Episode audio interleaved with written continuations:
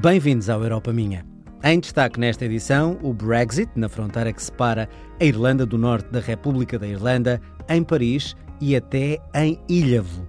Ainda a polémica aprovação da Diretiva dos Direitos de Autor.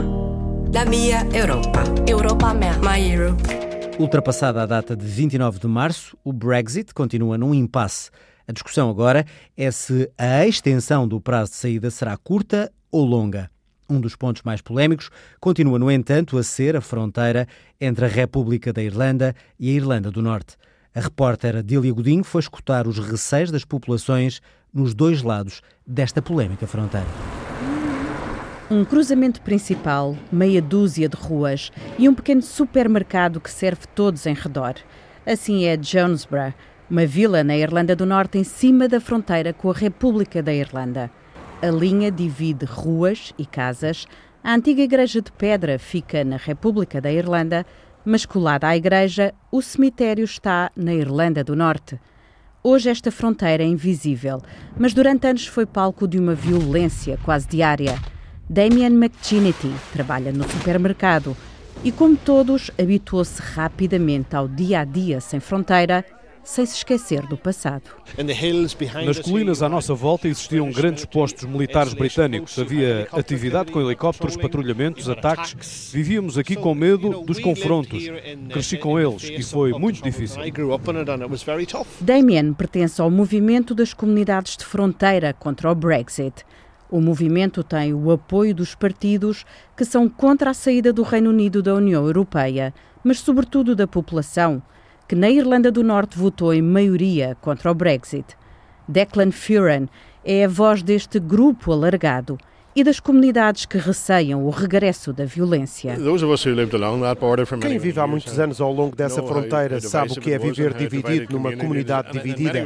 Em muitos aspectos vai muito além da atividade económica, afeta o cotidiano das pessoas, altera o acesso normal às cidades locais em ambos os lados da fronteira.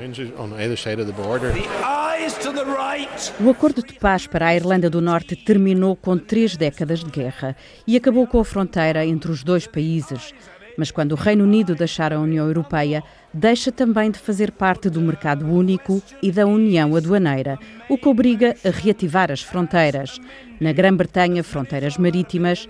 Na Irlanda do Norte, a fronteira terrestre com a República da Irlanda. Ninguém quer regressar aos controlos formais. E é aqui que entra o backstop uma cláusula de salvaguarda no acordo do Brexit que garante que a fronteira entre as Irlandas continua aberta mas Bruxelas exige um controle sobre as mercadorias que atravessam a fronteira. Ou o Reino Unido terá uma porta dos fundos para o mercado da União Europeia. Sem este backstop, não há acordo para o Brexit e assim se chega ao que pode colocar em risco a paz alcançada em 1998. Brian Gormley não se cansa de alertar para o perigo. Ele dirige o Comitê de Administração de Justiça na Irlanda do Norte e acredita que o acordo de paz está em risco. O Brexit traz um novo foco de divisão, como se precisássemos de um novo elemento de divisão, naquela que já é uma sociedade etnicamente dividida. Se houvesse uma tentativa que fosse de colocar em câmaras na fronteira, elas seriam atacadas. Ao longo de 499 quilómetros, a fronteira entre a Irlanda do Norte e a República da Irlanda é uma linha sinuosa. Nas estradas, só quando os sinais de trânsito mudam de milhas para quilómetros por hora, por exemplo, se percebe que se mudou de país. O passado está marcado em placas ou cruzes de pedra que recordam os mortos de quase três décadas de violência sectária e está marcado na memória de todos. Aqui, se o Brexit fechar a fronteira, pode reabrir o conflito. Da fronteira das duas Irlandas para a cidade de Ilhavo, onde a Comissão Europeia organizou uma jornada para pensar a Europa. Políticos, jornalistas, académicos e até empresários, todos juntos durante três dias de debate. Daniela Ferreira Pinto. Entre conferências e pausas para o café, o Brexit é o tema mais falado no Intercamp.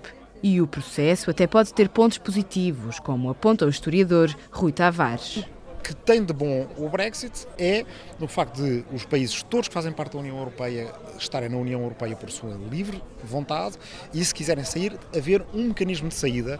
É normal que um país queira entrar ou queira sair, menos normal é que hoje em dia já não se queira perguntar de novo a opinião aos britânicos. Aparentemente, parece que a vontade popular tem um, um, prazo de validade que é junho de 2016 e a partir daí mais ninguém quer saber se agora a maioria de facto quer sair ou não. Ainda assim, as consequências negativas são inevitáveis, defende o Comissário Europeu Carlos Moedas. Nós não podemos pensar que saímos de uma união ou de um acordo e que vivemos sozinhos no mundo. O Reino Unido não vai viver sozinho no mundo. E, e eu penso que isso teve um efeito para as pessoas refletirem o que é que isso significa, não é? O que é que significa sair da União Europeia em termos económicos e em termos políticos. Termos que afetam também as universidades, um polo atrativo do Reino Unido.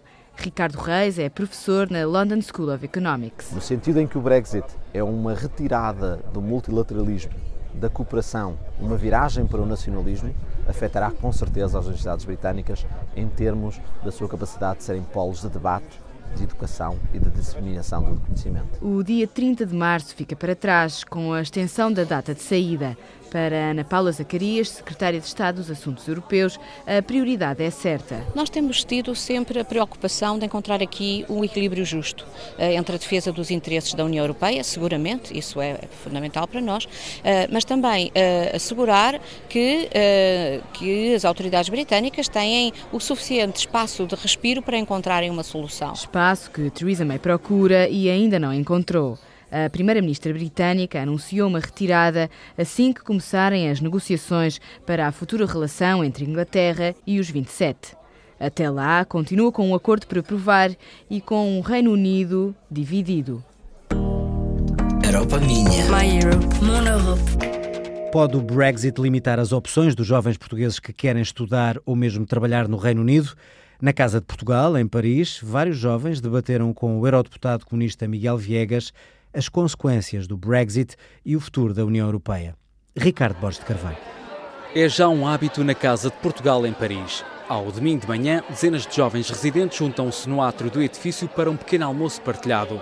Cada um traz comida ou bebida e entre dois dedos de conversa, em inglês ou francês, tudo desaparece. Alunos de 40 países moram aqui. Já de barriga cheia, cerca de 30 seguiram para a sala ao lado para debaterem o Brexit com o eurodeputado comunista Miguel Viegas. O tema preocupa-os. Ana Rocha é estudante de desenvolvimento internacional. Esta indecisão é que faz exatamente as pessoas virarem-se para as soluções mais fáceis, que é o populismo. Francisco Ruivo estuda filosofia. A União Europeia parece estar aqui aos bocados com este tipo de intervenções de saídas não é, de países da União Europeia.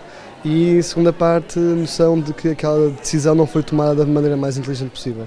Parece que houve imensos fatores, de, há gente que diz que influência externa, há gente que diz manipulação. Durante a campanha que tornaram o processo de decisão injusto, dizer assim, e antidemocrático até. Num francês de quem nasceu e passou 10 anos em Paris, Miguel Viegas salientou o momento histórico que a União Europeia atravessa. O eurodeputado lembrou que é a primeira vez que um país quer sair do grupo e diz que é uma boa altura para os responsáveis políticos em Bruxelas refletirem. Há este crescente sentimento de desencanto face à União Europeia que depois contagia os jovens. E a resposta tem que ser dada com políticas que, no fundamental, voltem a criar esperança das pessoas, esperança nos jovens nesta construção europeia, porque eh, hoje, infelizmente, aquilo que é a memória de muita gente em relação à União Europeia são as políticas de austeridade que marcaram de forma muito vincada o dia a dia das pessoas. A fase mais dura da austeridade já passou, mas a saída do Reino Unido vai levar um apertar do cinto na distribuição do dinheiro de Bruxelas até porque ninguém parece disposto a tapar o buraco que os britânicos deixam no orçamento comunitário. São 10 a 11 mil milhões de euros que deixam de entrar, de receitas líquidas anuais, e os países contribuintes líquidos não querem abrir os cordões à bolsa, é um facto. Agora, há muitas maneiras de poder uh, dar a volta à situação e uma das maneiras que certamente se irá impor, espero eu, é dar mais flexibilidade aos países, por exemplo, em relação ao euro. Há imensos recursos do BCE que injetou milhares de milhões de euros através do seu programa de expansão quantitativa. Só que depois as regras do euro impedem os governos de gastar este dinheiro no reforço de serviços públicos, de infraestruturas. Incertezas que só daqui por uns tempos serão desfeitas. Europa minha, minun Eurooppani. Grandes empresas da internet como Google, Facebook e YouTube vão ser obrigadas a dar uma remuneração justa aos criadores de conteúdos. A nova diretiva dos direitos de autor é motivo de satisfação para o setor editorial, mas recebeu críticas dos que consideram que este é o início do fim da liberdade na internet. Raquel Mourão Lopes. Avete votato tutti? Il voto è chiuso. Il testo è approvato. Com 348 votos a favor, 274 contra e 36 abstenções, o Parlamento Europeu aprovou a nova Lei dos Direitos de Autor. Foram três anos de negociações duras, marcadas por fortes críticas ao setor. Concluída a votação, não termina a polémica. Marisa Matias, eurodeputada do Bloco de Esquerda. Há uma série de equívocos e, obviamente, do meu ponto de vista, o que agrava todos esses equívocos é o que está no artigo 13, com a questão dos filtros e a introdução de mecanismos de censura na internet. Ana Gomes, eurodeputada do PS. Uma coisa é filtros a posteriori. Agora, filtros preventivos são muito perigosos, podem pôr em causa a liberdade de publicação uh, e a liberdade de expressão e, e podem prestar-se, de facto, a mecanismos de censura. O lado dos que defendem a nova lei sublinha, pelo contrário, a obrigação, agora imposta aos gigantes do setor, como a Google, o YouTube e o Facebook, de reconhecerem os direitos dos autores. Carlos Zorrinho, eurodeputado do PS. Permite que os criadores possam ser remunerados na sociedade digital, como eram antes da sociedade digital. O mundo evoluiu e temos que conseguir agora formas de os criadores, o trabalho criativo, poder ser remunerado. Paulo Rangel, eurodeputado do PSD. A liberdade do mundo digital e da internet está mais que garantida e também existe uma forma de, de alguma maneira, dar a expressão aos autores, aos editores, nós dizemos assim, que têm também que poder usar a internet. Se não forem pagos, não poderão usar. Marinho e Pinto, eurodeputado do Partido Democrático Republicano. Vai no sentido de defender a cultura europeia, de fortalecer eh, a imprensa eh, europeia, nomeadamente a imprensa portuguesa, que está em grave crise económica. Para que a lei entre em vigor, falta ainda uma votação final do Conselho. Os Estados-membros têm depois dois anos para transpor a Diretiva dos Direitos de Autor para a legislação nacional. Europa Minha tem o apoio do Parlamento Europeu, produção de Carla Pinto, apresentação João Adelino Faria. Siga-nos, como sempre, nas redes sociais em RTP Europa. Até para a semana e fique com a antena.